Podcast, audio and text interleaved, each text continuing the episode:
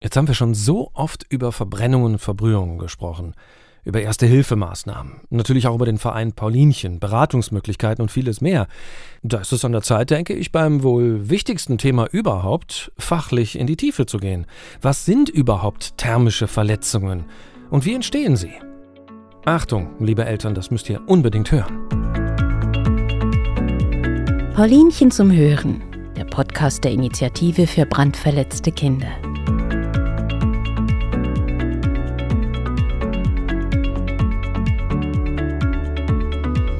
Warum ist das so wichtig? Zu wissen, was eine Verbrennung und eine Verbrühung ist und wie folgenreich und schwer solche Verletzungen sein können. Weil thermische Verletzungen nicht nur sehr schmerzhaft sind, sondern in vielen Fällen ganz einfach unterschätzt werden. Darüber gesprochen haben wir in diesem Podcast schon oft.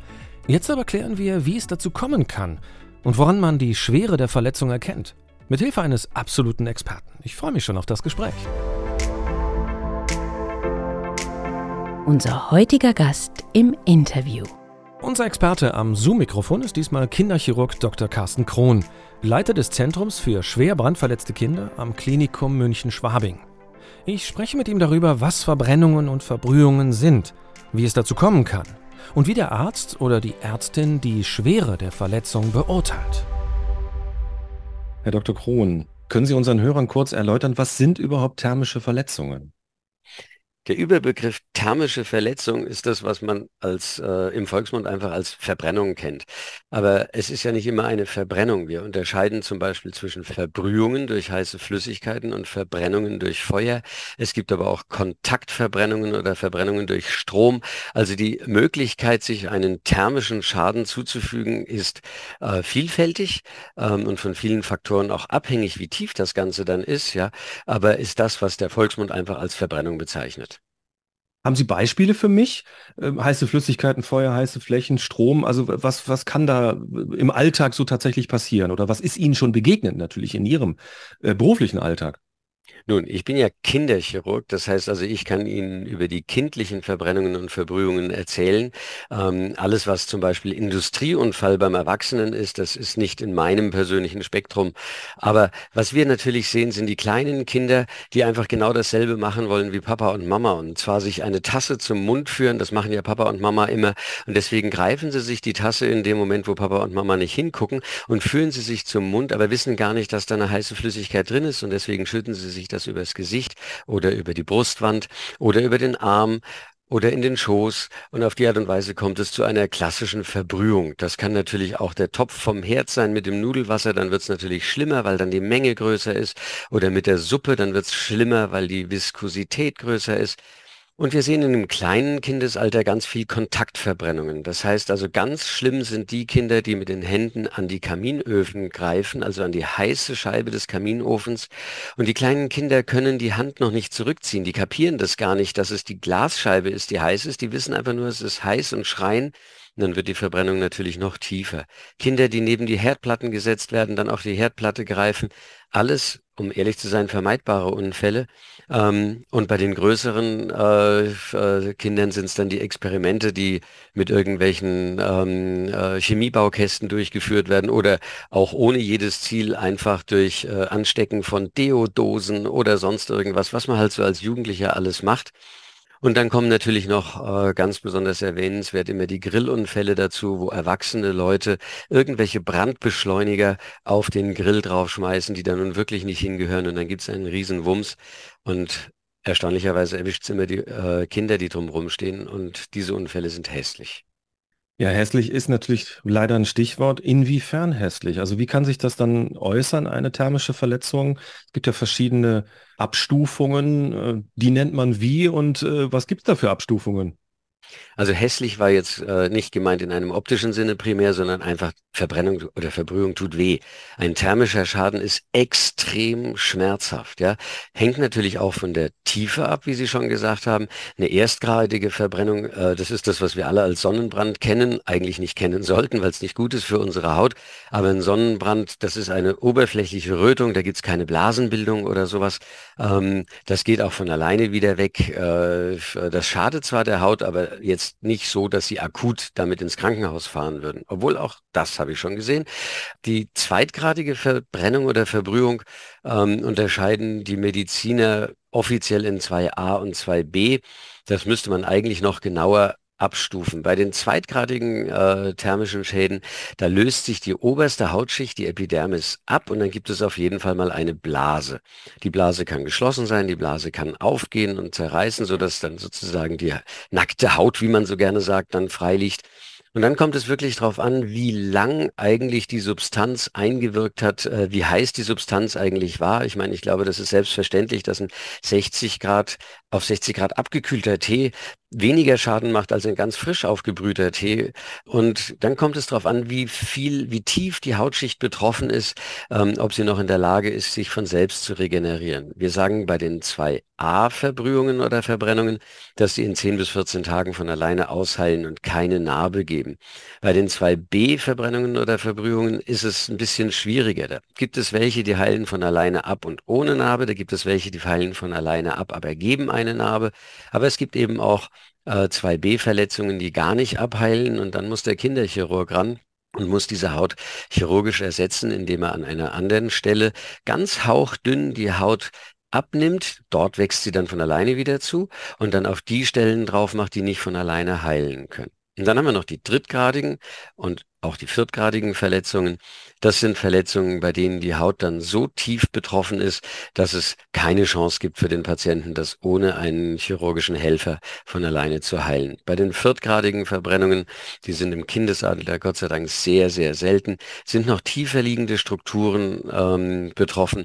Und das kann zum Beispiel bei 15.000 Volt Unfällen, die habe ich vorhin gar nicht erwähnt, das sind die Jugendlichen, die auf Züge draufklettern und sich eine Lichtbogenverletzung ähm, äh, zuziehen, wenn die überlebt werden, kann es durchaus auch dabei zu Amputationen von Gliedmaßen kommen. Das ist Gott sei Dank selten. Ähm, Gibt es denn etwas außer den Verbrennungsgraden, das auch die Schwere der Verletzung beeinflusst?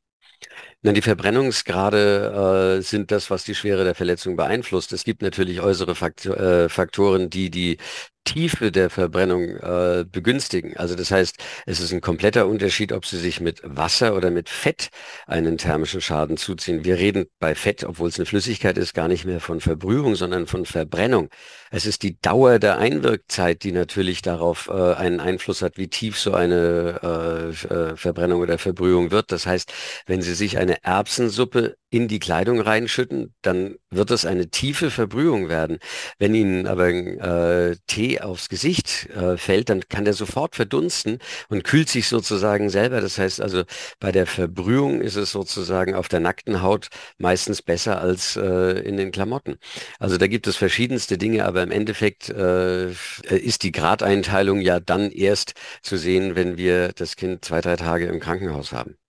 Ja, vielleicht können Sie nochmal darauf eingehen, was ist überhaupt nochmal so richtig der Unterschied jetzt auch vielleicht, ja, ähm, thermisch, äh, biologisch, wie auch immer, zwischen, also der Unterschied zwischen Verbrühungen und Verbrennungen? Die Verbrennung ist meistens ein geschehen, bei dem eine größere Temperatur auf das Kind einwirkt und auch dauerhafter. Also wenn Sie jetzt einen Kleiderbrand nehmen, äh, dann wird es ja immer heißer und brennt immer weiter, bis das gelöscht ist. Das dauert eine Zeit lang. Wenn Sie äh, Flüssigkeit in die Kleider reinschütten, dann kühlt das zwar zu langsam, aber es kühlt doch immerhin wieder ab. Also eine Verbrennung ist in der Regel viel tiefer als eine Verbrühung. Und das gilt leider auch für die Kontaktverbrennungen, also das Anfassen von heißen ähm, Flächen ähm, oder zum Beispiel das Reingreifen in eine Kerze. Äh, das ist üblicherweise ein größerer Schaden als die Verbrühung. Nichtsdestotrotz gibt es auch Verbrühungen, die so tief sind, weil sie mit so heißem Wasser passiert sind oder so lange in der Kleidung gehalten äh, ist die Flüssigkeit, dass auch die tief sind. Sie haben ja eben das Beispiel genannt äh, oder unterschieden mit dem Tee und auch der Erbsensuppe. Ich muss gestehen, ich als Laie habe jetzt erstmal so gedacht, so, hm, ich hätte jetzt weniger gern Tee im Gesicht gehabt als Erbsensuppe äh, in, in, in, die Kleidung. Ich will darauf hinaus, haben Sie noch andere Beispiele oder so, wo man, wo man sagen kann, da unterschätzen die Leute auch gewisse Gefahren, weil es sich dann doch anders auswirkt, als man es vielleicht landläufig meint? Die Gefahr durch heiße Substanzen wird äh, landläufig einfach komplett unterschätzt.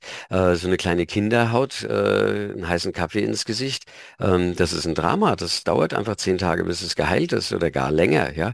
Ähm, und deswegen gibt es ja den Verein Paulinchen, um die Menschen darauf aufmerksam zu machen, mal darüber nachzudenken, durch ihre eigene Wohnung zu gehen. Wo sind denn eigentlich die Gefahren? Ja?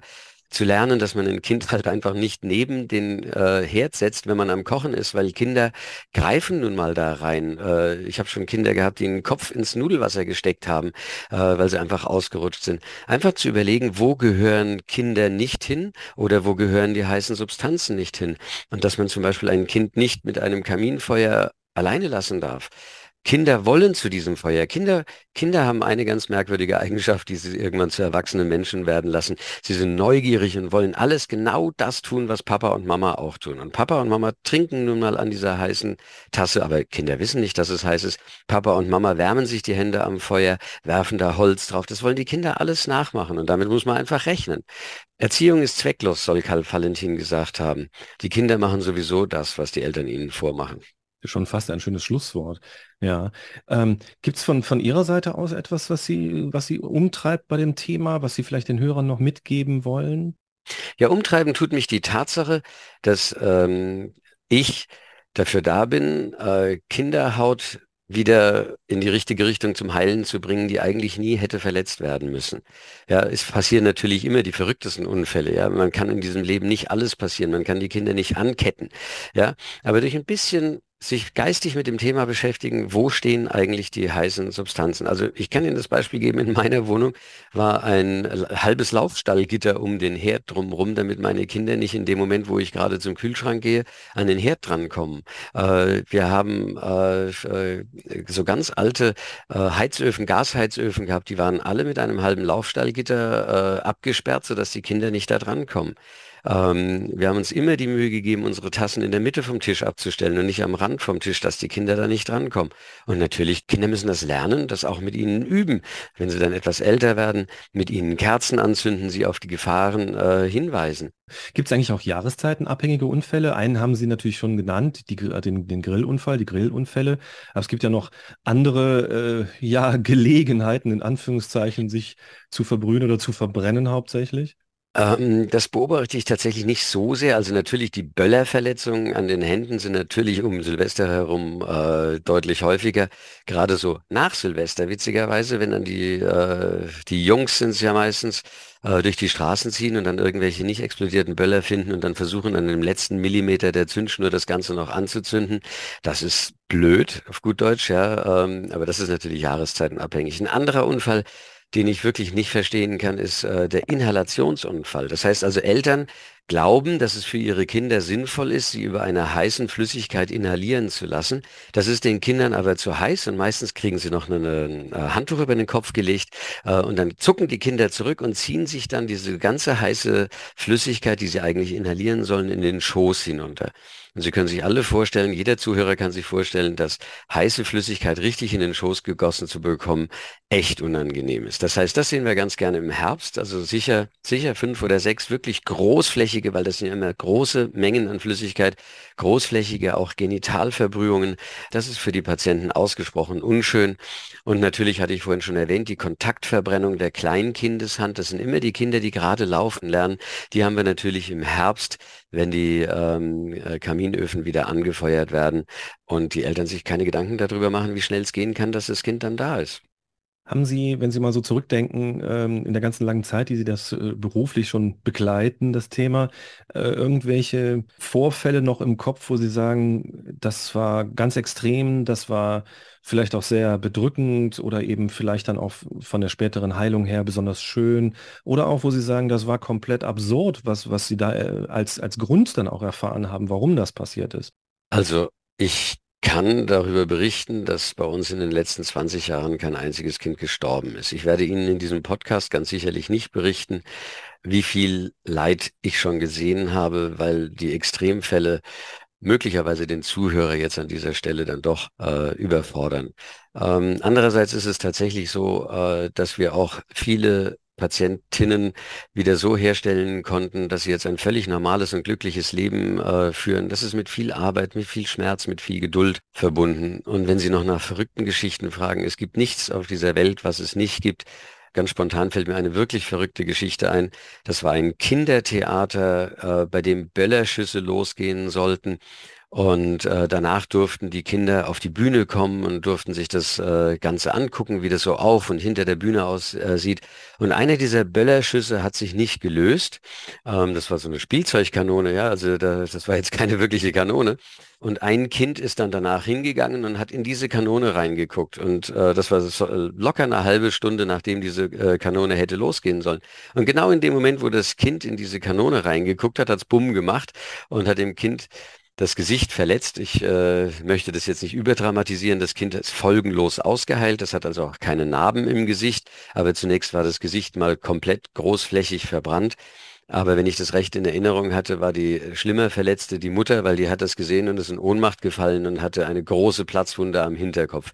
Also auf gut Deutsch, es gibt keine Geschichte, die sie nicht erfinden können, die nicht auch wirklich in äh, der Wirklichkeit passieren kann. Ich fand das sehr, sehr spannend, auch was Sie alles an, an Beispielen gesagt haben. Und ja, mir bleibt nur noch zu sagen, gucken wir mal, dass wir gemeinsam, dass die, dass die Zahlen irgendwie runtergehen.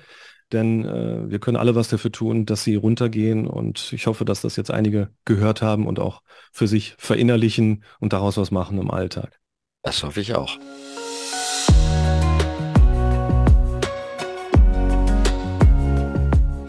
Wichtige Tipps für Eltern, wie man Kinder vor Unfällen mit Verbrühungen und Verbrennungen schützen kann, geben Infomaterialien von Paulinchen die Sie auf www.paulinchen.de kostenlos bestellen oder herunterladen können. Klicken Sie auf der Webseite auf Prävention und dann auf Infomaterialien.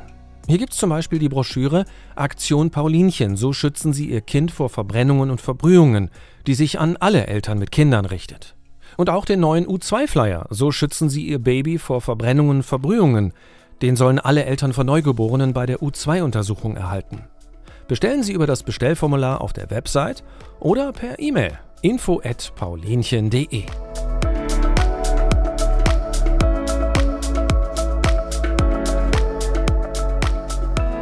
Tipp zum Schluss. Jetzt ist der Sommer schon ganz nah. In ganz Deutschland wird wieder eifrig gegrillt.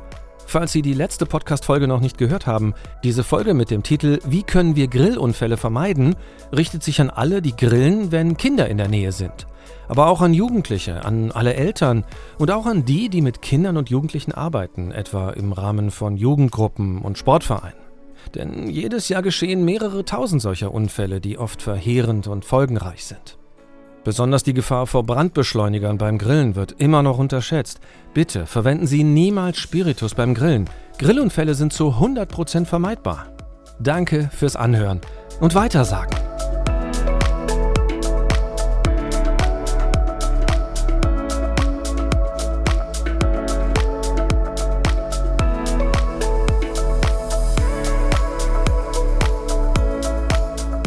Sie hörten einen Podcast des Vereins Paulinchen e.V., der Initiative für brandverletzte Kinder, mit Sitz in Norderstedt.